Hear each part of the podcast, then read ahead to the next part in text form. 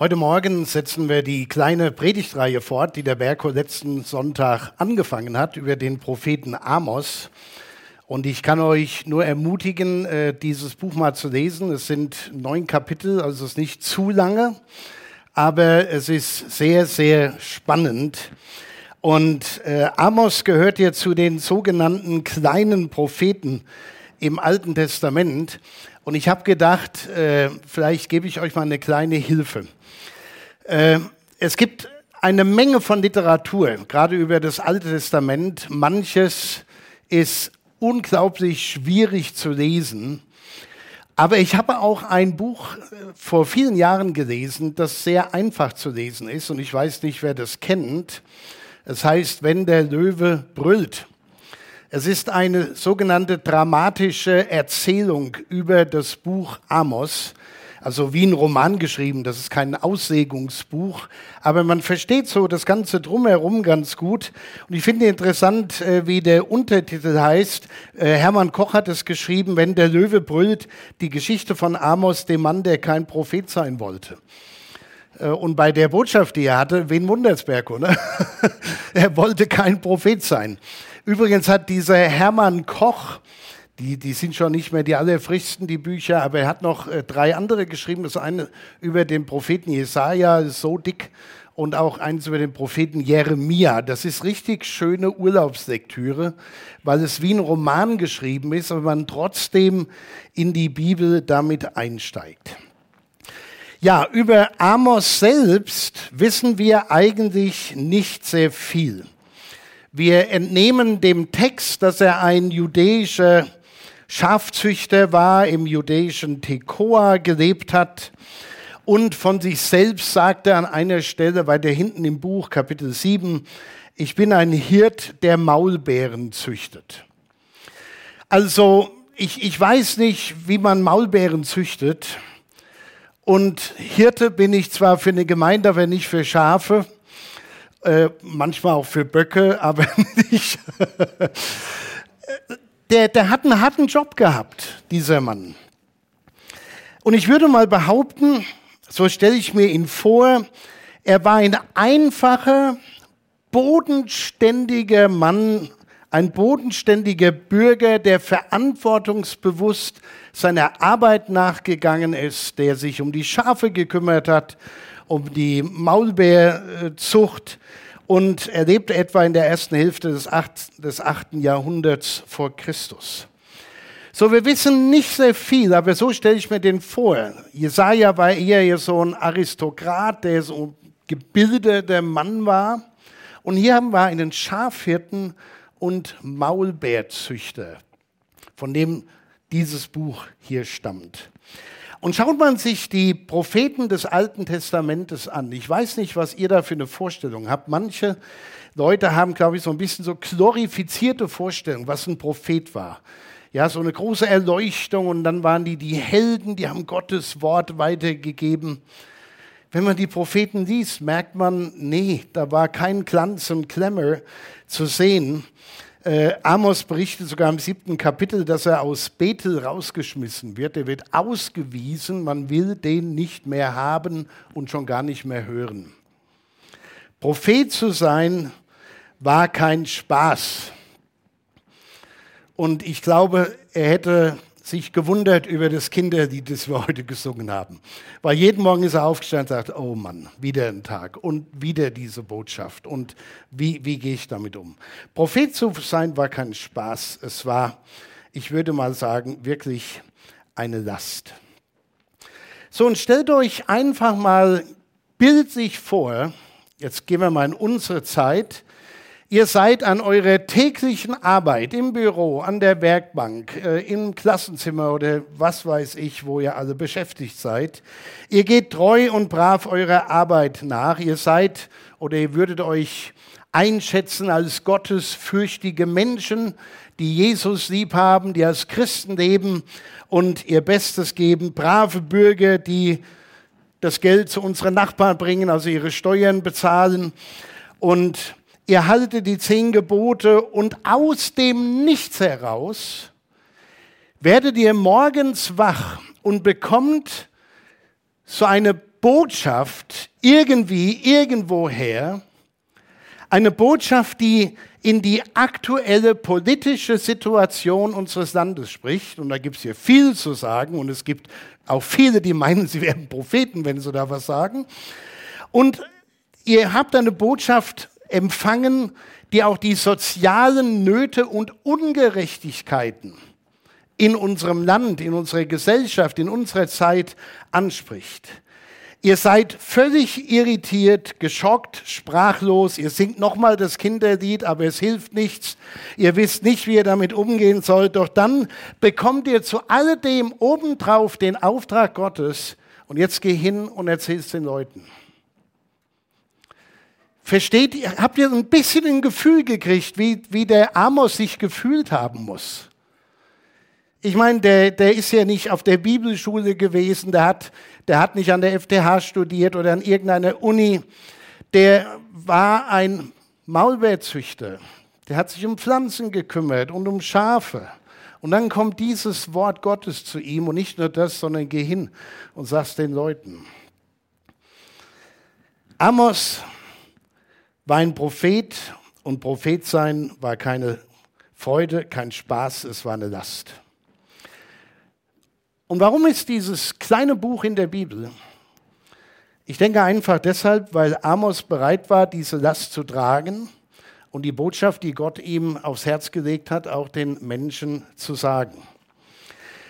Und wie faszinierend, finde ich jedenfalls, ist der Umstand, dass er ihr überhaupt nicht wissen konnte, dass das für seine Zeit, diese Botschaft, die aktuell für die politische Situation damals, für die soziale Situation und Ungerechtigkeit in seiner Zeit, die so wichtig war für diese Zeit, dass diese Botschaft bis in unsere Zeit aktuell ist. Das konnte der nicht wissen. Ich finde das unfassbar, dass man in der Bibel, gerade bei den Propheten, oft so Doppelschichten hat. Ja? Die, die Botschaft geht an die Menschen, die das gerade jetzt sagen und die, die das hören. Und die geht aber auch weiter zu den Menschen in kommenden Generationen. Amos spricht in unsere Zeit hinein.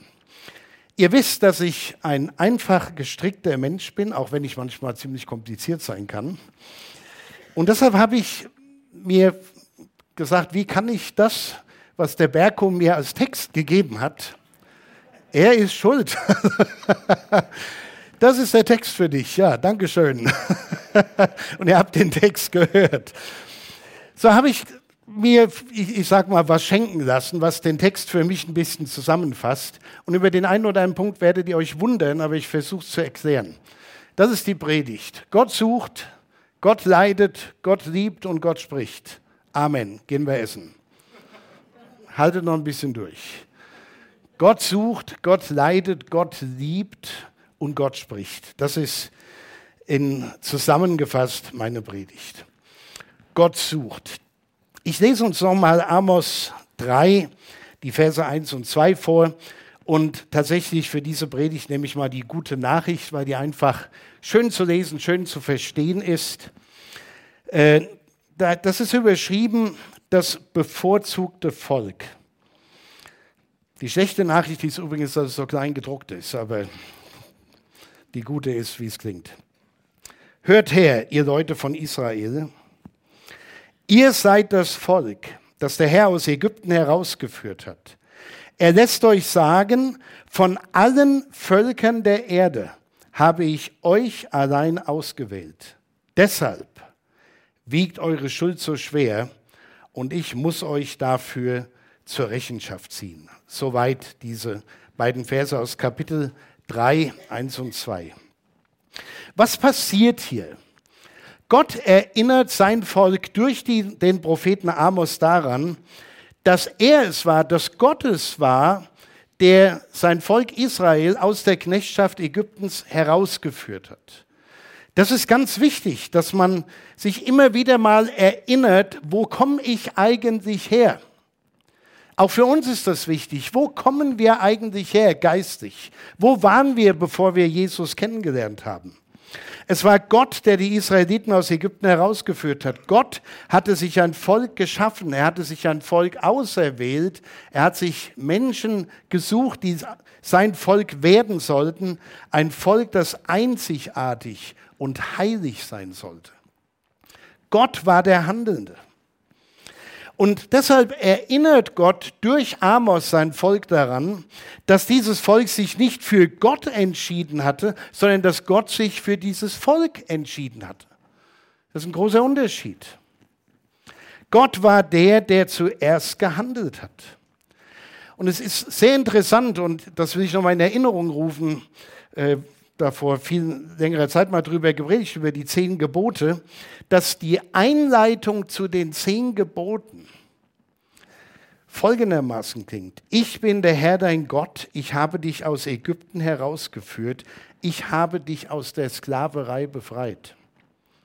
Schon in der Einleitung zu den zehn Geboten sagt Gott, vergesst das nicht, wo ihr wart, wo ich euch rausgeholt habe.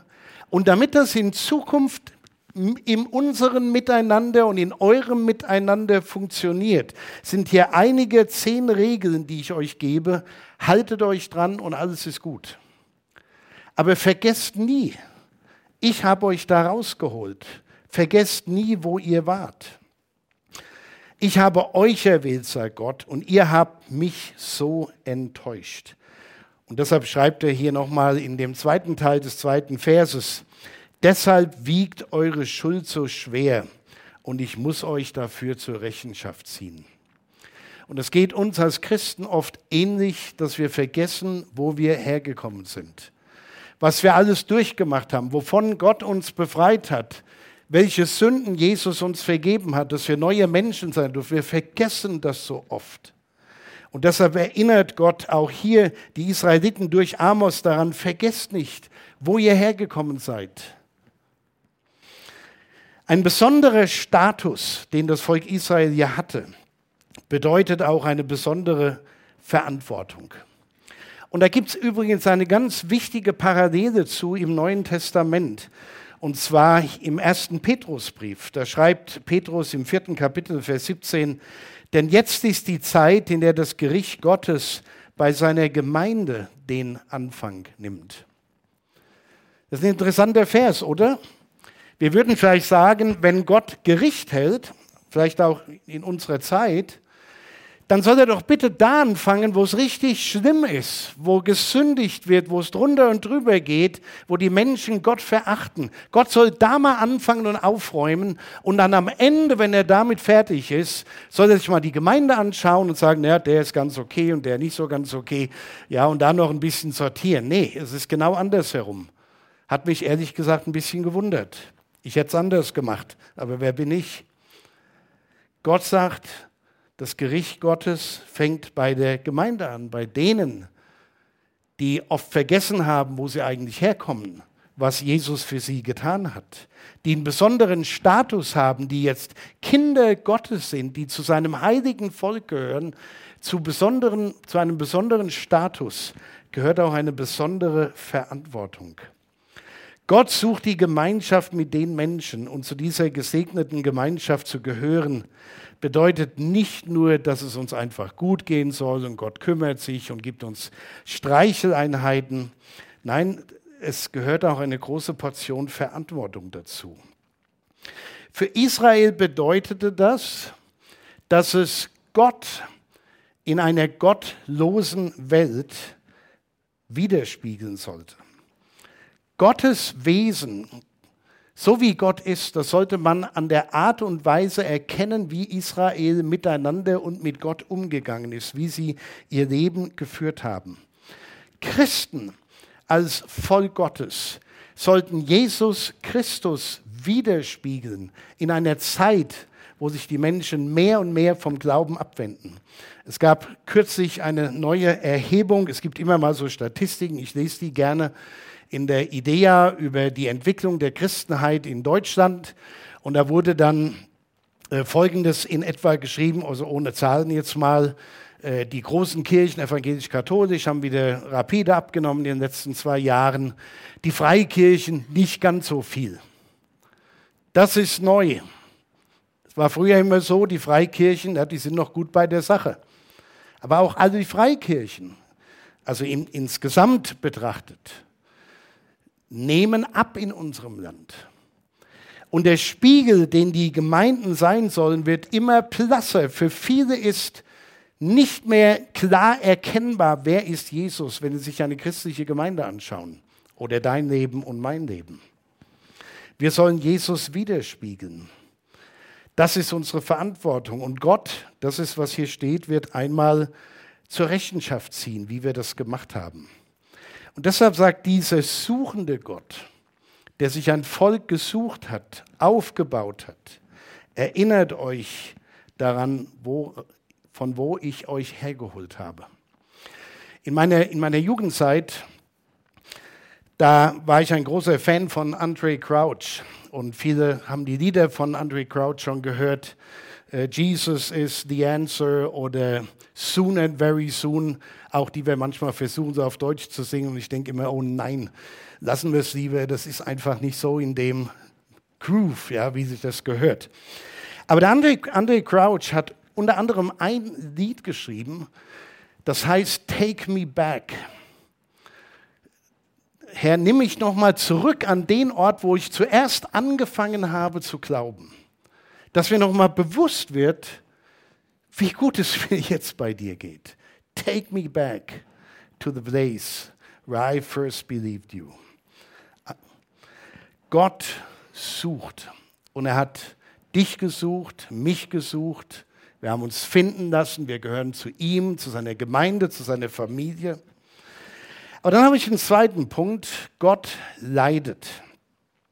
Und ich will zwei Verse vorlesen, die wir in der Schriftlesung ausgespart haben, nämlich Amos 4, die Verse 4 und 5. Und ich fand die sehr wichtig in diesem Zusammenhang.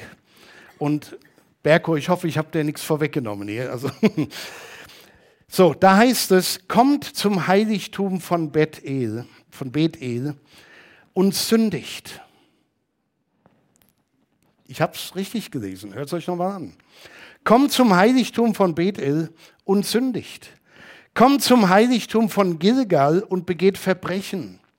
Feiert am ersten Festtag eure Mahlopfer und am Tag darauf die Ablieferung eurer Zehnten. Lasst gesäuertes Brot als Dankopfer in Rauch aufgehen und kündigt freiwillige Opfer an, so laut, dass alles hören. So liebt ihr es doch ihr Leute von Israel. Das sagt der Herr, der allmächtige Gott. In der guten Nachricht wird dieser Abschnitt überschrieben mit Religion und Verbrechen blühen. Das ist ein interessanter Punkt. Religion und Verbrechen blühen. Und ich glaube, den Text muss ich eigentlich gar nicht weiter erklären. Er hat hier für sich gesprochen. Beides blüht. Die Religion und auch das Verbrechen. Und es wird sogar, wenn man es so liest, wie es hier steht, gemischt. Auf dem Weg ins Heiligtum sündigt man noch. Das Böse hat ja auch in unserer Zeit Hochkonjunktur. Verbrechen gibt es überall.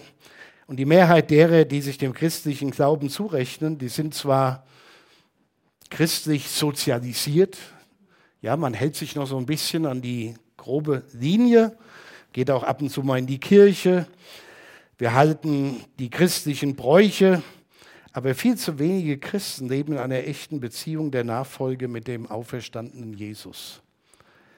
Und das ist fatal. Das ist fatal. Man hält sich an die christlichen Bräuche. Ich meine, ihr könnt mit, mit unglaublich vielen Menschen reden, wenn ihr an eurem Arbeitsplatz, in eurem Freundeskreis seid und die mal fragen, was sie davon halten, dass Jesus von den Toten auferstanden sein soll. Und dann werdet ihr hören, oh, was ein Quatsch und bla bla bla bla bla bla bla bla bla. Aber keiner wird sagen, ich glaube den ganzen Kram auch nicht und deshalb überweise ich auch mein Weihnachtsgeld wieder zurück. Und ich will auch nicht frei haben an Weihnachten, auch nicht am Ostermontag. Ja, nee, das, diese Bräuche sind ganz gut. Ja, man nimmt mit, was man mitnehmen kann, aber im Grunde genommen ist da nichts mehr bei vielen dahinter. Keine Vertrauensbeziehung zu dem lebendigen Gott. Und so blühen die Verbrechen und die Religion als Formsache blüht auch. Viele Menschen, die allermeisten sind in irgendeiner Weise religiös, nicht unbedingt christlich religiös, aber religiös. Das blüht. Aber wo sind die, sagt Gott, die es ernst mit mir meinen? Gott leidet daran. Und das kann ich mir vorstellen, wie Gott leidet. Kommen wir zu meinem dritten Punkt. Und ich gebe zu, der ist, der klingt etwas merkwürdig, wenn man die Verse dazu liest. Aber ich habe gedacht, vielleicht ist das genau die Art und Weise, wie sich das gut erklären lässt, nämlich Gott liebt. Gott liebt. Ich will den Abschnitt nicht nochmal vorlesen, es dauert vielleicht zu lange. Hier in der guten Nachricht äh, heißt es überschrieben, Israel ist unbelehrbar. Amos spricht hier Gottes Wort an Gottes Volk. Das ist, was der Prophet tut. Er sagt etwas weiter, was Gott ihm gegeben hat. Und in diesem Abschnitt wird daran erinnert, dass Gott fünf Plagen Schwierigkeiten, Probleme geschickt hat, um Israel zur Besinnung zu bringen. Und ich will hier mal eine kleine Randnotiz gleich dranhängen. Nicht jedes Leid und jede Not, die in der Welt geschieht und was alles so passiert, ist ein Gericht Gottes so direkt an uns. Ja, irgendwas passiert, äh, äh es fällt euch irgendwas bei der Arbeit hin, großer Schaden, und er sagt, oh Mann, ja klar, genau, ich habe heute Morgen meine Andacht nicht gemacht. Es gibt Leute, die ticken so, ja, furchtbar. Das ist Blödsinn. Es war einfach die Schwerkraft und die Dusseligkeit. Und die beiden kombiniert war der Schaden da. Nicht jede Not, nicht jede Krankheit, nicht jedes Problem ist ein Gericht Gottes. Das einfach mal vorweggenommen. Aber in diesem Text muss ich es einfach so nehmen, wie es da steht. Der Herr sagt, Entschuldigung, der Herr sagt, ich schickte euch. Gott hat es gemacht. In diesem Fall hat Gott es gemacht. Hier nur in Stichworten, ihr könnt es gerne nochmal nachlesen, hier in diesem Abschnitt 4, 6 bis 11. Hungersnot, kein Regen, verdorrtes Land, Mehltau, Kornbrand, die Pest, junge Männer, die in Schlachten fallen, ganze Städte, die untergehen. Das klingt, als hätte ich das aus Manuskript von den Tagesthemen abgeschrieben, oder? Oder war es heute Journal? Man könnte noch so ein paar Begriffe dazu tun. Ich habe mich geweigert, das zu tun, weil es würde eine endlos lange Liste werden, was man da alles noch aufführen könnte, was Gott möglicherweise auch als Gericht, das uns zur Besinnung bringen soll, gemeint hat. Gott hat das nicht getan, weil er Freude daran hat, die Menschen zu ärgern und zu plagen. Das wird auch sehr deutlich in diesem Text. Gott hat es getan und zugelassen, weil er keinen anderen Weg mehr sah, die Aufmerksamkeit seines Volkes für sich zu gewinnen. Es war schon alles gesagt und es hat nichts gebracht. Und jetzt mussten sie es mit anderen Sinnen erleben, dass Gott es ernst meint. Und so merkwürdig wie es klingt, ich glaube, dass Gott das alles getan und zugelassen hat, weil er sein Volk liebt. Und, und ich glaube tatsächlich, dass Gott auch in unserem Leben, nicht alles, wie gesagt, vergesst meine Randnotiz nicht, aber manches zulässt, weil er uns so sehr liebt, damit wir lernen, weil wir es anders nicht kapieren. Er liebt sein Volk. Er will nicht zusehen, wie sie sich selbst zugrunde richten. Und nachdem man nicht auf ihn hören wollte, werden jetzt alle anderen menschlichen Sinne bemüht. Man spürt, Hunger spürt man, Durst spürt man. Wenn Menschen sterben, dann leidet man. Gott hat es zugelassen, hier in unserem Text. Israel sollte spüren, wie sehr Gott das Verhalten seines Volkes missfällt. James Dobson hat 2007 oder ungefähr in dieser Ecke ein Buch herausgebracht. James Dobson ist ein, ein großes äh, Focus on the Family heißt das Werk. James Dobson hat das gegründet in Colorado Springs. Und die, die haben so eine Zeitschrift rausgegeben für Familien, Familien zu helfen, äh, einfach ihr Leben christlich zu führen. Und äh, ich war da mal gewesen und habe so gedacht, naja, die bringen eine Zeitschrift raus und er fährt ab und zu mal auf Vorträge und war dann völlig geflasht, dass da dort im Headquarters 700 Leute gearbeitet haben, die Seminare halten, vorbereiten und, und, und. Riesenwerk. Ich weiß nicht, wie es heute ist. Aber James Dobson hat mal ein Buch geschrieben für Eheleute und das heißt Love Must Be Tough. Liebe muss manchmal hart sein. Und er hat so Beispiele, ich gebe euch mal ein Beispiel, das mag genügen, ja. Äh, das, das könnte man auch aus, aus der äh, Betreuung von Alkoholabhängigen nehmen. Äh, stellt euch vor, da ist ein Ehepaar, der Ehemann ist, hängt an der Flasche, ist Alkoholiker geworden, er kommt mit dem Leben nicht mehr zurecht. Seine Frau liebt ihn, sie will ihn nicht verlassen, aber sie leidet wie Sau daran, dass dieser Mann so an der Flasche hängt und sein ganzes Wesen verändert hat. So, und dann passiert es, er kommt abends heim, betrinkt sich, er bricht sich im Bett, das ganze Kopfkissen ist voller Mist, es stinkt wie die Pest. Ja, danke. Es stinkt wie die Pest. Und die Frau sagt, ich habe den so lieb, deshalb mache ich das immer wieder sauber. Und am nächsten Tag dasselbe Spiel, er kotzt wieder ins Bett, sie macht es wieder sauber und äh, alles wunderbar, macht sauber, sagt ihm, komm, setz dich hin, ruh dich aus, hat's eine harte Nacht hinter dir, springt dir noch ein Bier nachher. Das ist keine Liebe. Und James Dobson, um, um es einfach mit diesem Beispiel, versuche ich das nur mal auf den Punkt zu bringen, was das ganze Buch sagt, ist, die sagt, lass den Dreck im Bett, lass ihn spüren, dass seine Lebensweise Konsequenzen hat und dass uns das auch auseinanderbringt. Lass ihn das spüren. Liebe muss manchmal hart sein. Und wer mit solchen Menschen mal zu tun hatte, der weiß, dass das alles nicht weit hergeholt ist. Zurück zu unserem Text. Ich kann mir vorstellen, dass Gott leidet, wenn er tough sein muss.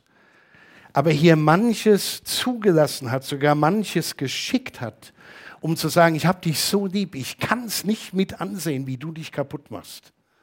Und deshalb lasse ich dich die Konsequenzen tragen, damit du endlich zur Besinnung kommst. Und dann heißt es fünfmal in unserem Text, trotzdem seid ihr nicht zu mir umgekehrt. Bei allem, was an leidvollen Dingen passiert ist, trotzdem seid ihr nicht zu mir umgekehrt. In Amos 4, äh, Kapitel 12, da steht, jetzt aber komme ich selbst und ziehe euch zur Rechenschaft. Macht euch bereit, mir gegenüberzutreten, ihr Leute von Israel. Ich will einen anderen Text dazu noch lesen, und zwar aus dem Hebräerbrief, der das einfach vom Neuen Testament her nochmal spiegelt. Hebräer 12, die Verse 5 und 6. Da heißt es, Wo sind wir jetzt? Was haben wir gesagt? Fünf bis sechs, genau. Alles klar. Nimm es an, mein Sohn, wenn der Herr dich hart anfasst. Also hier sind wir im Neuen Testament. Hier wird an Christen geschrieben, nicht an das Volk Israel, an, an Christen. Verliert nicht den Mut, wenn er dich schlägt. Denn wenn der Herr liebt, den erzieht er mit Strenge. Und wenn er als seinen Sohn annimmt, dem gibt er auch Schläge. Das sind natürlich Texte, die sind seit äh, das in unserem Land gebannt wurde, dass man also mit Schlägen züchtigt, seine Kinder, da klingen die völlig aus einer anderen Welt. Aber sei es drum, es müssen ja nicht Schläge sein. Es anzunehmen, wenn man merkt, da habe ich Mist gebaut, und Gott lässt mich die Konsequenzen selbst tragen. Und was machen dann viele? Ja, das, so, so ist Gott. Einmal was falsch gemacht und schon kriege ich Ärger. Der Schreiber des Hebräerbriefs sagt es, nimm es an, mein Sohn, wenn der Herr dich hart anfasst. Verliert nicht den Mut. Das passt überhaupt nicht mehr in unsere heutige christliche Kultur. War das alles nur Friede, Freude, Eierkuchen? Wir lobpreisen uns bis zum geht nicht mehr. Wir haben Freude und Spaß und alles ist gut, wenn wir nur glauben. Aber das hier ist auch eine biblische Realität, dass Gott uns manchmal hart anfasst. Und wer ehrlich ist und es angenommen hat, diese Erziehung Gottes, der wird auch bekennen können, das war furchtbar, es war schwer, aber es hat etwas Gutes bei mir bewirkt. Und das ist, was Gott will. Das ist, was Gott will. Hui, Liebe muss manchmal hart sein.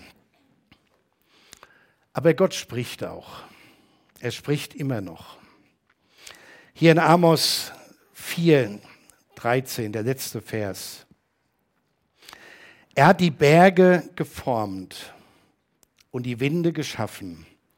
Er verkündet den Menschen, was er vorhat. Er lässt den Tag zur Nacht werden. Er schreitet über die höchsten Gipfel der Erde. Der Herr, der Gott der ganzen Welt, ist sein Name. Da fasst Amos das nochmal zusammen und sagt, nur damit ihr es auch versteht, das ist der Gott, der mir die Botschaft gegeben hat. Das ist der Gott, von dem wir reden. Es ist der, der die Berge geformt hat, die Winde geschaffen. Und dann dieser schöne Vers so mittendrin. Er verkündigt den Menschen, was er vorhat. In diesem Vers wird Gott noch einmal für alles gepriesen, was er ist, der Schöpfer, der Erhalter, und er verkündigt den Menschen, was er vorhat. Gott spricht. Er spricht auch in unsere Zeit hinein. Im Hebräerbrief, um nochmal auf den Hebräerbrief zu kommen, der oft vieles aus dem Alten Testament äh, bewegt und nochmal aufarbeitet, sage ich mal. Das steht gleich am Anfang, ganz am Anfang dieses Briefes. In der Vergangenheit hat Gott in vielfältigster Weise durch die Propheten zu unseren Vorfahren gesprochen. Aber jetzt, am Ende der Zeit, hat er zu uns gesprochen durch den Sohn, durch Jesus. Ich finde es total spannend, dass in diesem Buch, wo so viel von Gericht und von Dingen die Rede ist, wo, von denen Gott einfach die Schnauze voll hat.